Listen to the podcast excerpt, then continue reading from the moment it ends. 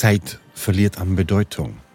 Das Leben erweitert sich auf den Lauf der Sonne, dem Ablauf von Morgen, Mittag und Abend und über viele Stunden hinweg ist selbst der innere Dialog, der uns Menschen so zu eigen ist, tatsächlich still.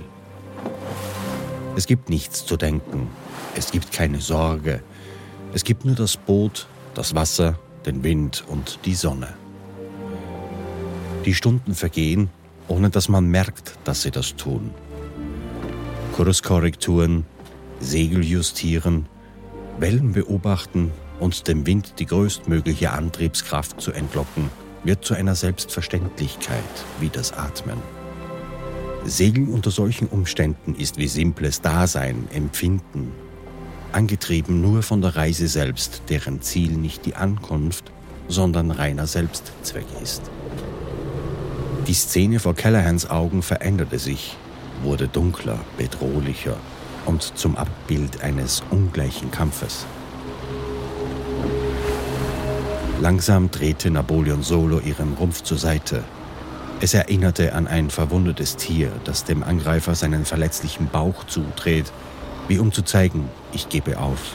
Hier, du kannst mich nun töten. Ich unterwerfe mich. Das Meer ist kein Tier, das Unterwerfung anerkennt.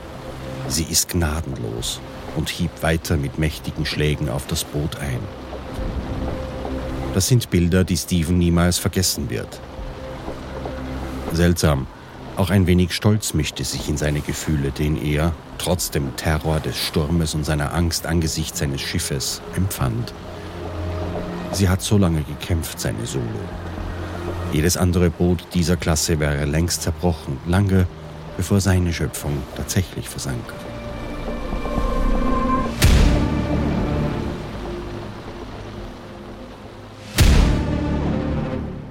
Wenn in der Wildnis etwas schief geht, geht es schnell und passiert oft ohne Vorwarnung. Dein Leben kann von einem Moment zum anderen an einem seidenen Faden hängen. Ich bin Thomas Speck und das ist Against Fate, der True Survival Podcast. Wöchentlich bringe ich dir die spannendsten und unglaublichsten Überlebensgeschichten der Welt. Informationen zu unserem Mitgliederbereich findet ihr auf www.againstfate.at unter Mitglieder. Ihr hört die zweite Folge der Serie Die große Drift. Blaue Tiefe.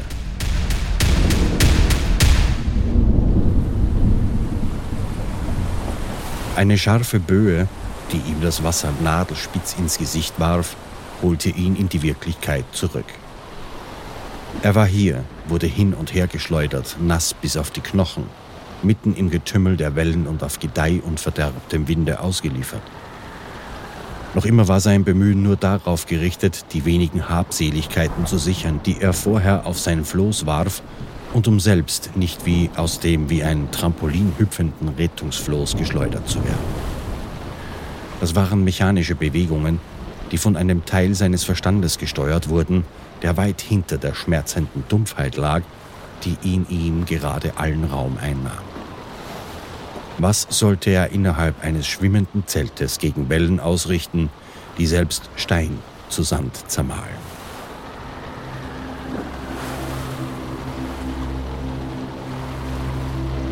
Stephen warf eine Drogue, einen Schlepp- oder Seeanker aus. Dieser Anker besteht aus mehreren Trichtern aus Segeltuch, hintereinander an einer Leine aufgereiht, die unter dem Wasser hinter einem Gefährt nachgezogen werden. Dadurch, dass sie sich im Wasser öffnen, leisten sie gegen plötzliche Bewegungen Widerstand, was Boote in Stürmen im Wind hält oder, so hoffte er, verhindert, dass sein Floß kentert. Callahan konnte sich glücklich schätzen, wenn sein Rettungsfloß länger als die 30 Tage Garantie durchhielt. Er wusste von einigen Fällen, wo diese Dinger schon nach 20 Tagen auseinanderbrachen. Die Nähte der Schläuche, aus denen das Floß aufgebaut war, sind verschweißt und mit einem darüber geklebten Streifen verstärkt. Dennoch muss man das Floß konstant mit Luft nachpumpen. Dafür war eine Fußpumpe im Floß dabei. Aber die Wellen, die Bewegungen rissen an dem Raft und diese Nähte waren einem konstanten Stress durch Dehnen und Stauchen ausgesetzt.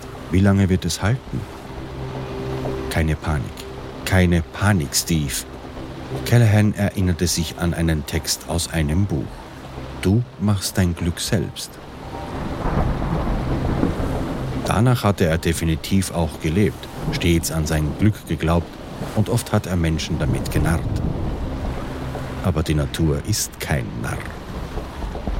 Die Natur ist einfach und nichts, was er glauben oder tun könnte, würde etwas an ihrem Toben oder ihrer Kraft verändern. Das Glück musste in seinem Fall zu ihm kommen.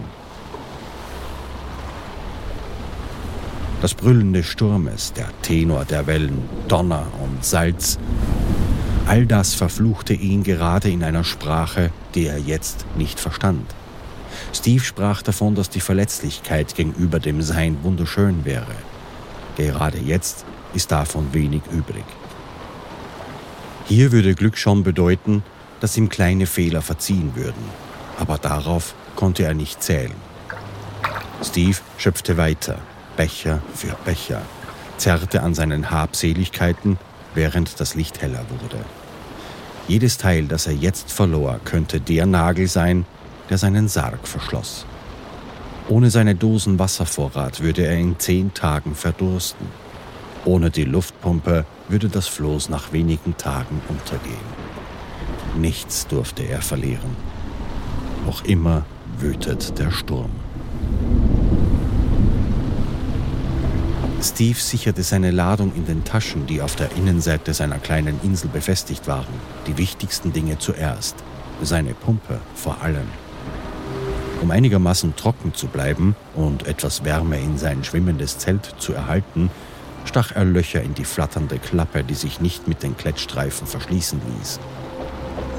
Er zog eine seiner vielen Schnüre aus dem ersten Sack, den er an Bord geworfen hatte, durch die Löcher und verschnürte das an Ösen auf der Innenseite, um endlich den Wind draußen zu halten, was ihm zum Großteil gelang. Glück? Sein Life Raft wurde geschleudert, auf und ab, der Wind heulte über ihm und drehte sein Gummiboot, die Kälte nagte an seiner Haut, er lag in einer noch kälteren Lache Salzwassers, sein Zeug durchnässt außer einigen Dingen in den Beuteln. All das schlug ihm jeden Gedanken an Glück aus dem Kopf. Das waren Ohrfeigen der Realität. Es wurde wieder Abend. Es schien seltsam, dass die Zeit auch hier keine Bedeutung mehr hatte.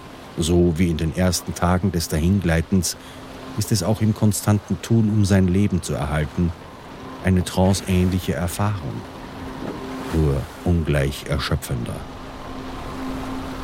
Das E-Purp schaltete Steve wieder aus.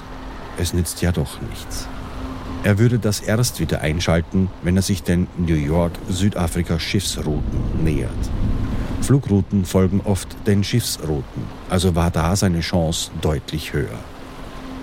Es ist keine hohe Chance, da die Flugroute von New York nach Südafrika sehr lange ist und die meisten Linien wohl eine Zwischenlandung bei den Kapverden machen. In dieser Zeit waren Non-Stop-Flüge noch nicht die Regel. Aber wenn er denn dort ankam, dürfte auch eine kleine Chance vielversprechend sein, dachte er. Selbst wenn ihn kein Flugzeug wahrnahm, so hatte er vielleicht die Möglichkeit, von einem der Frachtschiffe auf dieser Route gesehen zu werden. Callahan war realistisch genug, um sich zu sagen, eins zu einer Million, dass ich die Route überhaupt erreiche. Und nochmal eins zu einer Million, dass ich gesehen werde. In seinem Rettungssack hatte er ein ganzes Arsenal an Leuchtkugeln. Solche, die hochschossen und langsam an Fallschirmen nach unten glitten, welche, die wie eine Feuerwerksrakete hochschießen und einen Lichtblitz erzeugen, und letztlich Leuchtfackeln, die man in der Hand hält, um Retter die eine seiner Raketen gesehen hatten, zu sich zu lotsen. Diese Dinger nährten die vage Hoffnung. Das gab ihm ein wenig Sicherheit. Stephen hatte noch eine Mann-über-Bord-Boje, an der sich eine dünne, flexible Stange mit einer kleinen weißen Fahne an der Spitze befand. Daran band er eine seiner Leinen, verteute diese an einer Öse im Floß und warf sie ins Wasser. Sie wird sich immer wieder aufrichten, sodass die kleine Fahne stets oben ist. Das erhöhte seine Sichtbarkeit. Jedes Mal, wenn sein Floß in einem Wellental und damit aus der Sichtlinie eines Schiffes war, wird sich die Boje oben auf dem Wellenkamm befinden. eine verdoppelte Chance, gesehen zu werden. 6. Februar, der zweite Tag. Oft hörte Callahan ein tiefes Brummen, als ob Flugzeuge über ihm seien. Aber er konnte nichts sehen, nur der Wind füllte seine Ohren, da war sonst nichts. Wieder war eine, eine Ewigkeit lange Nacht vorbei, der Wind rüttelte noch an seinem Floß. Er war sich sicher, dass er sich nicht irrte und schaltete das E-Pirp wieder ein. Sicher ist sicher. Und ließ es für ein paar Stunden laufen. Später nur noch periodisch, um Laufzeit und Reichweite zu sparen, die von der Restenergie der Batterien abhing. Das tat er, bis er das Ding für 36 Stunden benutzt hatte. Schon 36 Stunden von 72 möglichen verbraucht.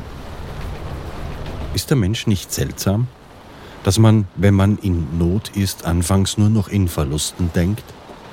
Was habe ich nicht mehr, wird wichtiger als das, was man noch hat.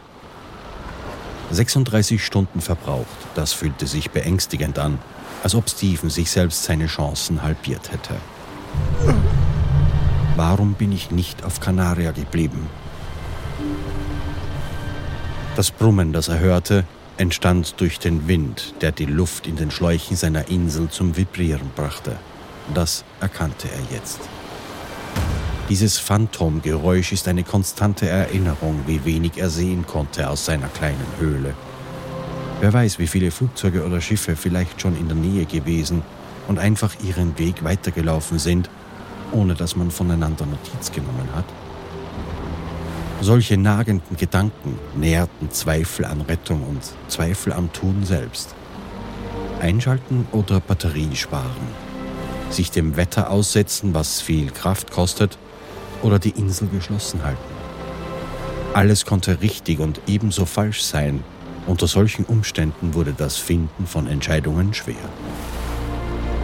Auch innerhalb des geschlossenen Zeltes war es wenig angenehm, außer dass der Wind nun draußen blieb. Der Boden unter ihm wölbte sich über die Wellen oder bog sich in die Wellentäler, hin und her, auf und ab, halb liegend mit dem Oberkörper angelehnt an die Schläuche von etwas, das aussah wie ein Planschbecken für Kinder mit einem Zelt darauf. Und nicht eine Sekunde, wo das Ding nicht bewegt und gedreht wurde. Es fühlte sich an wie ein dreidimensional bewegtes Karussell, nur dass man erschwerend die Bewegungen nicht vorhersehen konnte. Stephen öffnete den kleinen Beutel Erdnüsse, der im so mühsam geretteten Notfallpack war, und genoss jede einzelne Nuss davon, daran lutschend wie an einem Bonbon. Viel hatte er nicht ansonsten. Nicht die Mahlzeit, die er sich für heute, seinen Geburtstag, ausgemalt hatte. Tagsüber klarte es auf, obwohl der Wind und die Wellen nur wenig an Kraft verloren. Die Sonne sandte etwas Wärme auf sein Zelt. Zur Nacht hin nahm der Sturm wieder Fahrt auf und die Wellen wuchsen proportional. Trotz der subtropischen Zone, in der er sich befand, war das Wasser 18 Grad Celsius kalt. Nackt wie er war, nur mit seinem T-Shirt und der Unterhose, eingehüllt in eine dünne Wärmefolie aus dem Notfallpack und umwickelt mit dem noch immer nassen Schlafsack, zitterte er vor Kälte.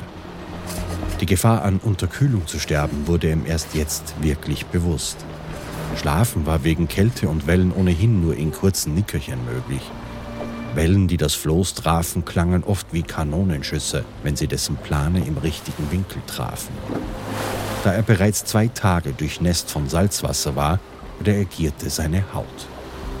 Er war übersät mit hunderten kleinen Bläschen, vor allem unter dem T-Shirt und dem Schlafsack fühlte es sich an, als würde ihm die Haut abgeschabt. Stellenweise entstanden Kratzer dort, wo er mit seinem Gewicht auflag und stets bewegt wurde, am unteren Rücken, seinem Hintern und den Knien. Es brannte. Das alles hielt ihn wach. Vor allem die Wehrlosigkeit, mit der er sich in diesen Schmerz ergeben musste, war nervtötend und belastend. Das Meer hatte es nicht geschafft, ihn unter Wasser zu ziehen. Dafür wurde er nun wohl bestraft. Jedes Rollen des Flosses wurde zu einem Hieb der Elemente, zur höhnischen Frage. Na, was meinst du? Wie lange hältst du das aus? Ja, wie lange hält er das aus? Er fragte sich, warum das Wasser immer wiederkehrte, jetzt wo das Raft verschlossen war, und entdeckte zwei winzige Löcher im Boden. Er musste die wohl selbst gestochen haben, vielleicht mit dem Messer, als er in der Hektik auf das Raft gesprungen war. Es gab ein Reparaturkit, Kleber und einige Kunststoffflecken. Die Bedienungsanleitung sagte, dass die Stellen trocken sein müssen, bevor man einen Flicken draufkleben konnte. Was für ein Witz! Wie soll ein Life Raft, das ein Loch hatte, trocken sein? Das konnte man ja erst entdecken, wenn man es aufbläst, und wenn man das tat, war man wohl meist im Wasser. Warum sonst sollte man es öffnen? Diese Unlogik verärgerte ihn einigermaßen. Zwei Stunden versuchte er mit Klumpen von Kleber zwei kleine Flicken anzubringen, aber das Wasser fand immer wieder einen Weg hindurch. Erst eine Kombination von Flicken, Kleber und Klebetape aus dem Verbandszeug schaffte eine befriedigende Lösung. Keine Ahnung, wie lange das in der kontinuierlichen Bewegung halten würde, aber für jetzt hob die Aussicht auf ein baldiges Abtrocknen seine Stimmung. Zudem fühlte er sich etwas sicherer dadurch. Mit der Aussicht, dass er abtrocknen wird, fühlte er sich besser gewappnet. Er wird nicht so schnell unterkühlen auch der Schlafsack und all das andere Zeug werden trocken werden. Der Innenraum war viel zu klein, um sich völlig auszustrecken, also rollte er sich seitlich zusammen, was auch half, seine offenen Wunden trocken zu halten.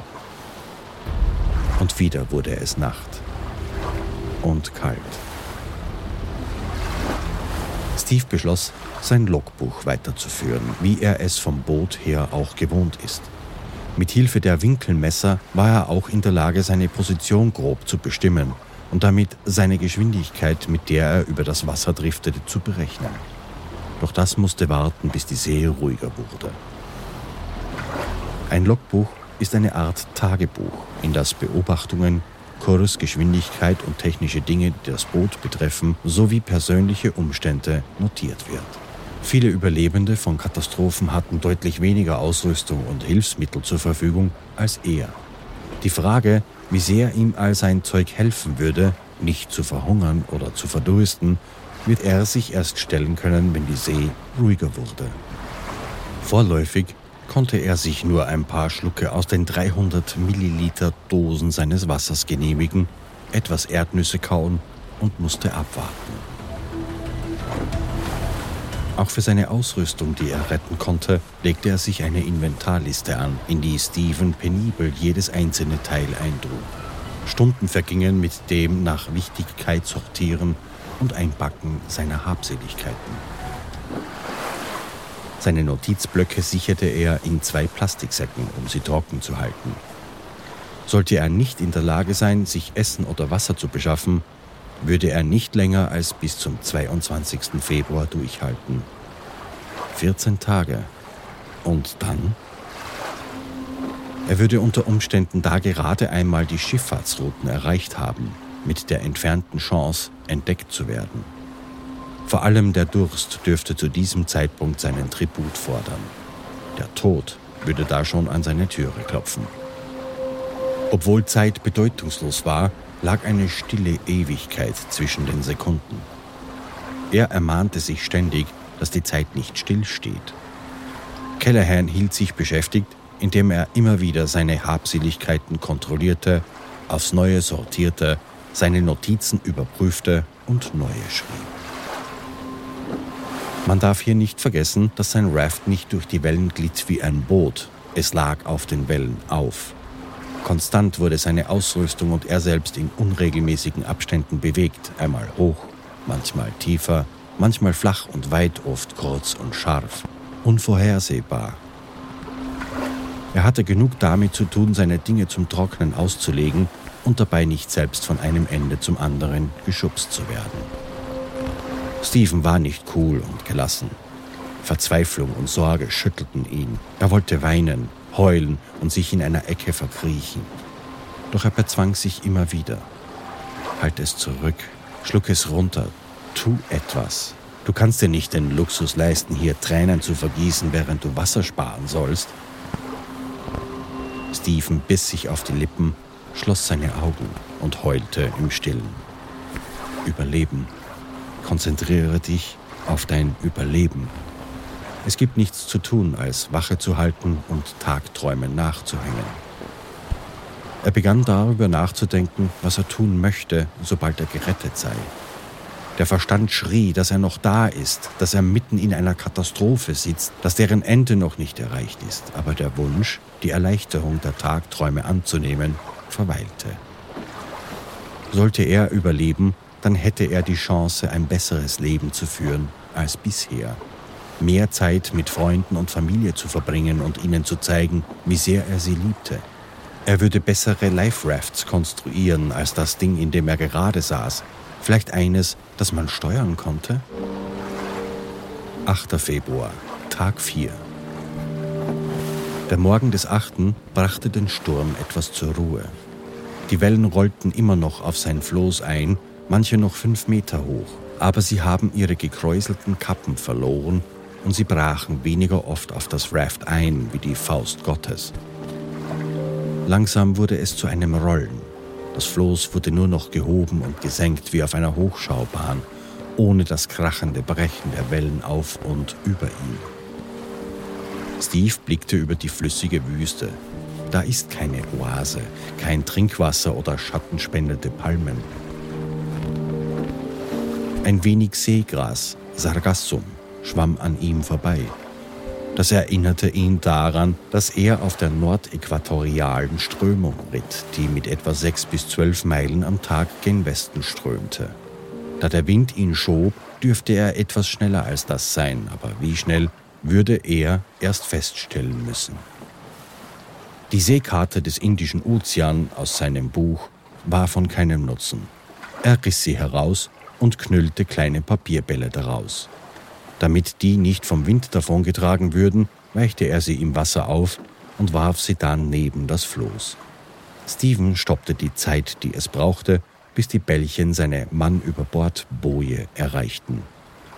Aus der vergangenen Zeit und dieser Wegstrecke errechnete er, dass sich sein Floß mit etwa acht Meilen am Tag gen Westen bewegte.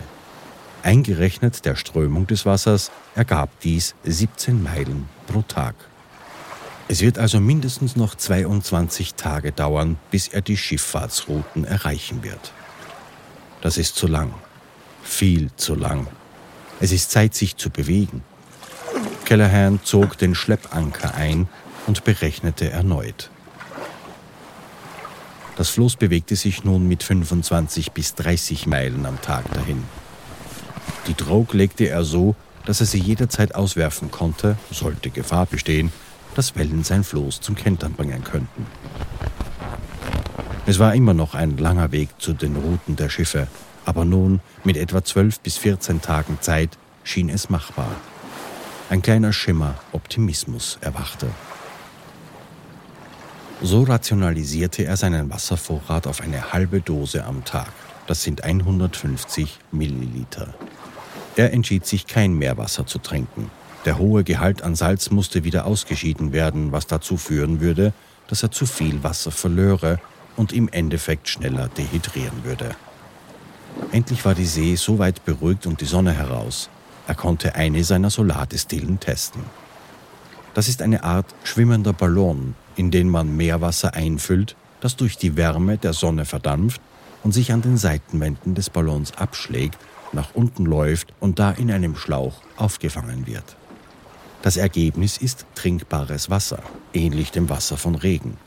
Laut den Instruktionen sollte das bis zu 500 Milliliter Wasser am Tag produzieren. Das würde bei seiner Rationierung bis zu zwei Tage ausreichen. Er füllte die Destille und warf das aufgeblasene Ding ins Wasser. Es schwamm neben seinem Floß an einer Leine dahin. Nach kurzem jedoch fiel die Blase in sich zusammen und weigerte sich aufgeblasen zu werden. Obwohl Steven kein Loch finden konnte, fiel die Blase immer wieder in sich zusammen. Seine Hoffnung sank. Nach einigen Versuchen nahm er seine zweite und versuchte es damit. Die hielt ihre Form und nach bereits einer Stunde hatte sich ein Schluck Wasser darin gesammelt. Was für eine Erleichterung. Er konnte sein eigenes Wasser erzeugen. Die Hoffnung glühte hell wieder auf, eine Sorge weniger. Er zog den Sammelbeutel zu sich und trank den Schluck gierig. Salz, Meerwasser, verdammt! Er hatte nur noch sechs Dosen übrig. Damit konnte Stephen sich bestenfalls 14 Tage Zeit herausschinden. Und was vorher hell erglühte, wurde nun ziemlich finster und Verzweiflung drohte ihm den Bauch zu zerwühlen. Callahan warf sich in eine Ecke seines Flosses, wo er vom Zeltdach etwas beschattet wurde. Die Sonne brannte mittlerweile auf ihn herunter. Seine Gedanken kehrten zum Unglück zurück, der Crash. Das Brechen des Rumpfes, Solos Kampf gegen das Untergehen. Er konnte es hören, er sah es und fühlt das turbulente Wasser aufsteigen. Der Geist des Verlustes kreuzte in seinen Gedanken. Was ist mit dir passiert, Solo? Habe ich dich zu schwach gebaut? Sind wir über einen Baumstamm gelaufen oder einen verlorenen Schiffscontainer? Das war eigentlich nicht möglich.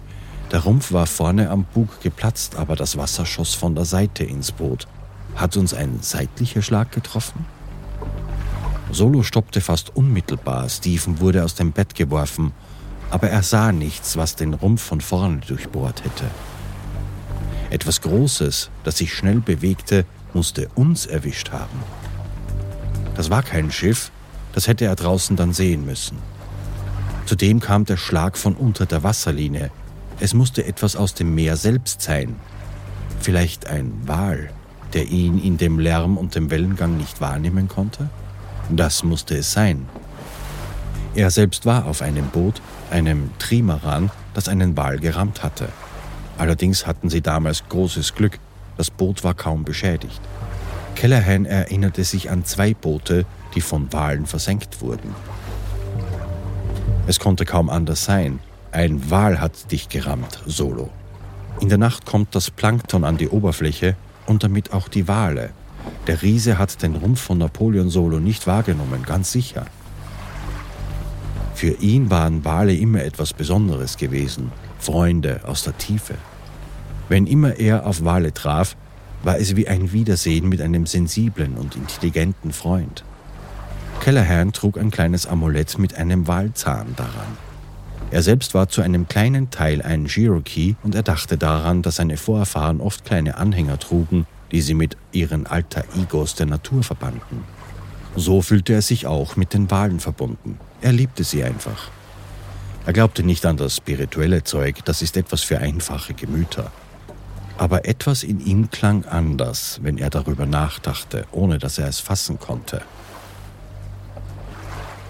Kann es denn Zufall sein, in einem weiten Meer über Millionen Quadratkilometer offenem Wasser ausgerechnet genau da zur Stelle zu sein, wo ein Walfisch seinen Weg kreuzt?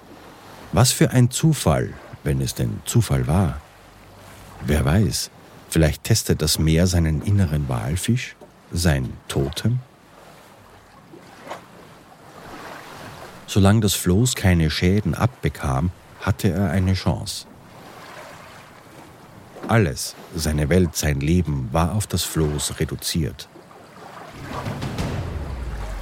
Plötzlich tauchte vor dem Eingang seines Zeltes eine Flosse auf, gelb, blitzend. Stephen sprang nach vor und holte mit einem seiner Paddel aus, um das Vieh zu verscheuchen. Aber das war kein Hai. Mehrere blau-grün schillernde Fische, über einem Meter lang mit oben flachem Kopf, langer Rückenflosse und gelber Schwanzflosse, umschwammen seine Insel. Dorados, auch Mahi-Mahi genannt. Er hatte noch nie welche gesehen, aber er wusste, dass diese Tiere gerne 10 bis 15 Kilogramm schwer wurden. Mahi-Mahis sind unglaublich beweglich und schnell, sehr starke und wendige Fische und boten unglaublich gutes Essen. Zehn Kilogramm Essen direkt vor ihm. Er musste aufpassen, sich nicht zu weit aus dem Boot zu lehnen. Die Schläuche waren sehr nachgiebig und nur allzu leicht nach unten zu drücken. Deshalb hielt er sich hauptsächlich auch immer im hinteren Teil auf, wo die Wand des Zeltes mit den Schläuchen verschweißt war. Zudem ist er da auch vor der Sonne geschützt. Nervös zog er seine Harpune aus dem Seesack. Warte, die Fische sind sehr stark. Callahan band eine seiner Leinen um die Harpunenpistole und verband das andere Ende mit einer Öse im Floß, falls ihm die Harpune aus der Hand gerissen würde. So lauerte er und schoss. Immer wieder. Es war schwer zu zielen auf der sich bewegenden Insel. Die Lichtbrechung des Wassers irritierte ihn ebenfalls, und trotzdem er versuchte, das auszugleichen, Ziel höher, Steve, höher als du den Fisch siehst. Jeder Schuss ging weit daneben. Zwei Meter von ihm schwammen die Fische vorbei. Sein Magen knurrte wie ein wütendes Ungetüm in seinem Bauch. Der Anblick der Fische trieb ihm das Wasser in den Mund. Er hatte Hunger. Er hatte endlich herausgefunden, wie er mit seiner Destille Wasser machen konnte. Er musste nur Sorge tragen, dass er den Auffangbeutel oft entleerte, damit sich kein Salzwasser damit vermischt. Seine Ausbeute war so nicht einmal ein halbes Glas am Tag. Die See riss und zog an der Destille, so dass er oft genug nur vermischtes Wasser fand. Zwei Tage gingen so vorbei. Mehr Sonne, mehr Wärme und immer mehr Mahi-Mahis um sein Floß. Die Sehnsucht seines Körpers nach Wasser wuchs und wurde langsam quälend. Er würde alles geben, nur für einen Drink, aber er konnte sich nur manchmal einen Mund voll davon gönnen. Endlich öffnete er eine seiner Dosen, noch fünf davon übrig. Er würde nur noch 15 Tage überleben, wenn er es schaffte, einen Fisch zu erwischen, um mit seinem Fleisch die Wasserzufuhr zu erhöhen. Ansonsten ist in zehn Tagen alles vorbei. Wenigstens wurden seine Sachen trocken und er konnte wieder schlafen in der Nacht. Er flüchtete sich in seine Träume. Stündlich wachte er auf, der Gummi ruppelte an seinen Haaren und zog daran, seine Gelenke ächzen unter dem Wunsch, sich zu strecken.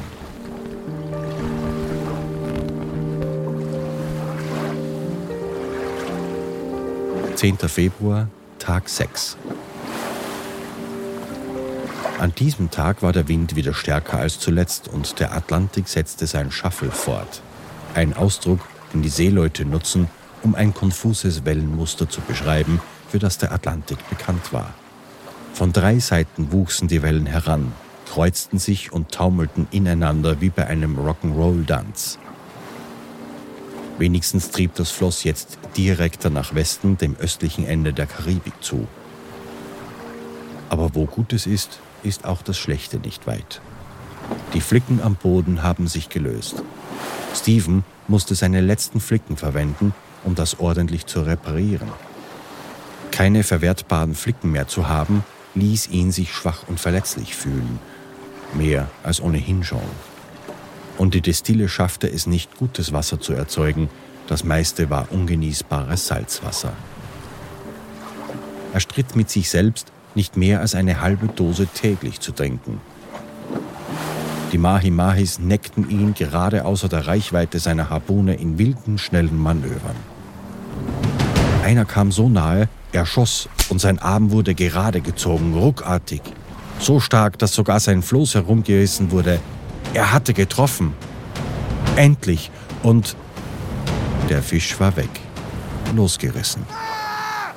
Die Harpune war zu schwach, um den Pfeil richtig durch den Fisch zu treiben. Hunger frisst an seinem Fett. Danach wird er seine Muskeln fressen und dann seinen Verstand. Immer öfter begann er sich in Tagträume zu flüchten, wo er sich wieder auf seiner Solo befand und sich aus den unendlichen Vorräten an Obst, Gemüse und Dosen bediente und in seinen Fässern voller Trinkwasser schwamm. Genug, reiß dich zusammen. Er beugte sich über die Schläuche und sah ins Wasser hinab. Da sind keine Fische, kein Sargassumgras, nichts nur gähnendes, leeres Blau.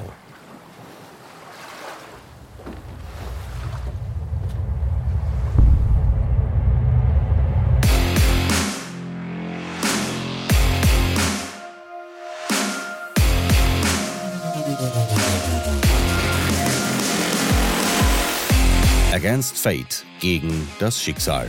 Abonnieren auf Spotify, Apple, Google Podcasts, Amazon Music, Deezer oder wo immer du gerade hörst. Abonnenten des Mitgliederbereiches auf againstfate.at hören jede Folge ungekürzt als Director's Cut und werbefrei. Ihr erhaltet Zugriff auf unveröffentlichtes Material, Blogartikel, illustrierte Ausgaben der Serien im Download zum Nachlesen und regelmäßig die Möglichkeit zu Online-Treffen und persönlichen Stammtischen mit mir. Against Fate, der True Survival Podcast.